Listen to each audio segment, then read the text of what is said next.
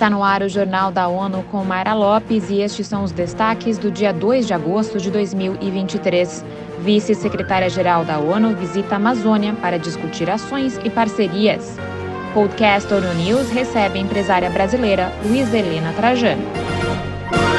A vice-líder das Nações Unidas, Amina Mohamed, inicia o segundo dia da visita ao Brasil em reuniões com a ministra do Meio Ambiente, Marina Silva, e com o presidente do Senado, Rodrigo Pacheco.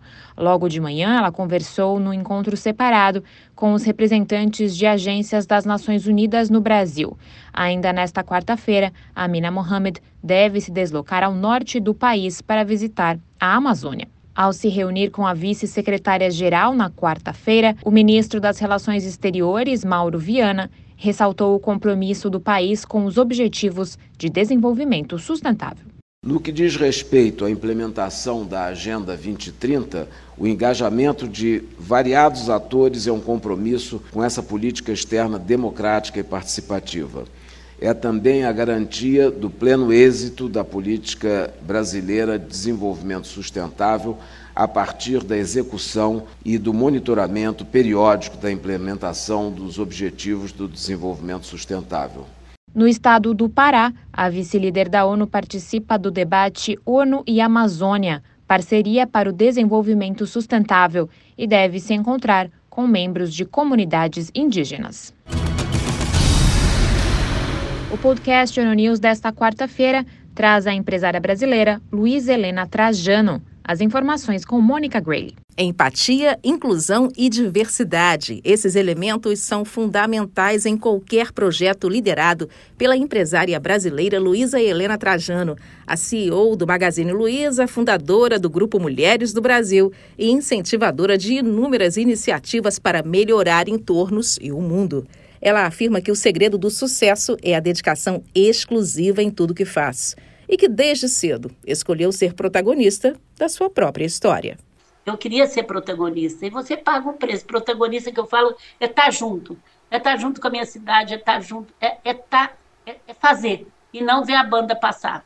Então, assim, eu sempre fiz um propósito de estar junto, de ser eu uma das construtoras nessa vida que eu estou.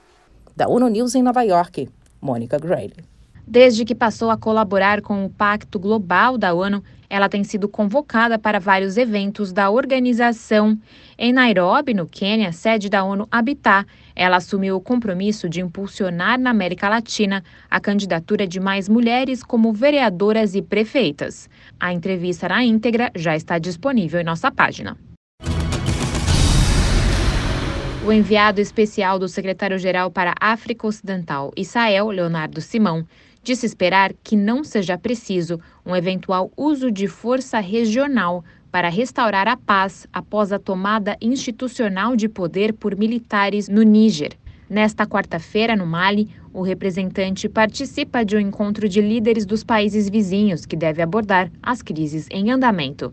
Falando nesta terça-feira a jornalistas, Leonardo Simão disse que a ONU tem apoiado ações da Comunidade Econômica dos Estados da África Ocidental como parte de seu papel o enviado explicou que ainda não há envolvimento das Nações Unidas nas negociações em curso para restaurar a ordem democrática no Níger. Começa nesta terça-feira a Semana Mundial da Amamentação, com foco em melhorar o apoio e a proteção do aleitamento materno no ambiente de trabalho. Os detalhes com Felipe de Carvalho. Em declaração conjunta, a Organização Mundial da Saúde, OMS, e o Fundo das Nações Unidas para a Infância, UNICEF, defendem políticas laborais que sejam favoráveis. Sob a campanha Vamos Fazer a Amamentação no Trabalho Funcionar, as agências estimulam medidas como licença maternidade remunerada, pausas no expediente e uma sala onde as mães possam extrair leite. De acordo com o comunicado conjunto, essas políticas beneficiam não apenas mulheres trabalhadoras e suas famílias, mas também os empregadores. Ao gerar um ambiente mais favorável para as mães, é possível reduzir as ausências relacionadas à maternidade, aumentar a retenção de trabalhadoras e reduzir os custos de contratação e treinamento de novos funcionários. Da ONU News em Nova York, Felipe de Carvalho. Segundo a OMS e Unicef, nos últimos 10 anos, muitos países avançaram significativamente para aumentar as taxas de aleitamento materno exclusivo.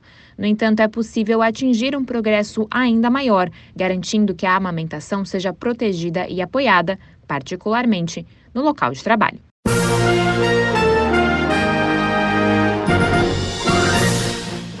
Esse foi o Jornal da ONU. Confira mais detalhes sobre essas e outras notícias no site da ONU News Português e nas nossas redes sociais. Para nos seguir no Twitter, acesse arroba ONU News.